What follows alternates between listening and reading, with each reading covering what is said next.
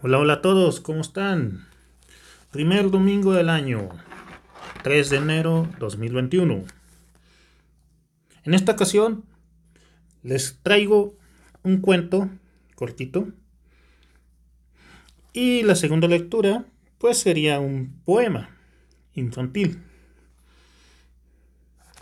El nombre del cuento se llama Para escuchar a la tortuga que sueña. Y el del poema, Niñito, ven. Comenzamos. Para escuchar, escuchar a la tortuga que suena.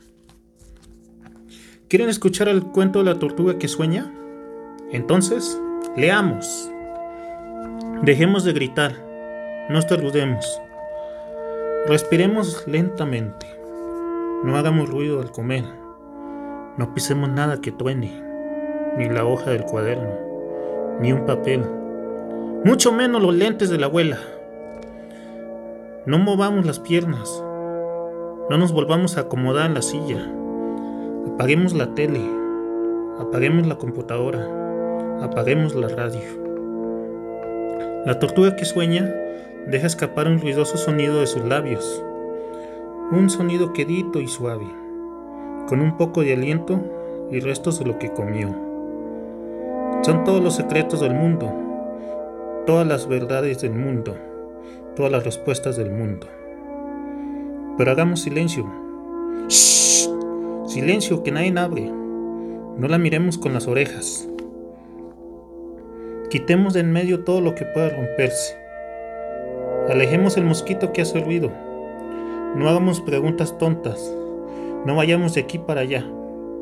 Y hagan callar a ese perro que ladra por horas, que la tortuga ahora está por despertar. Segunda lectura. Niñito, ven.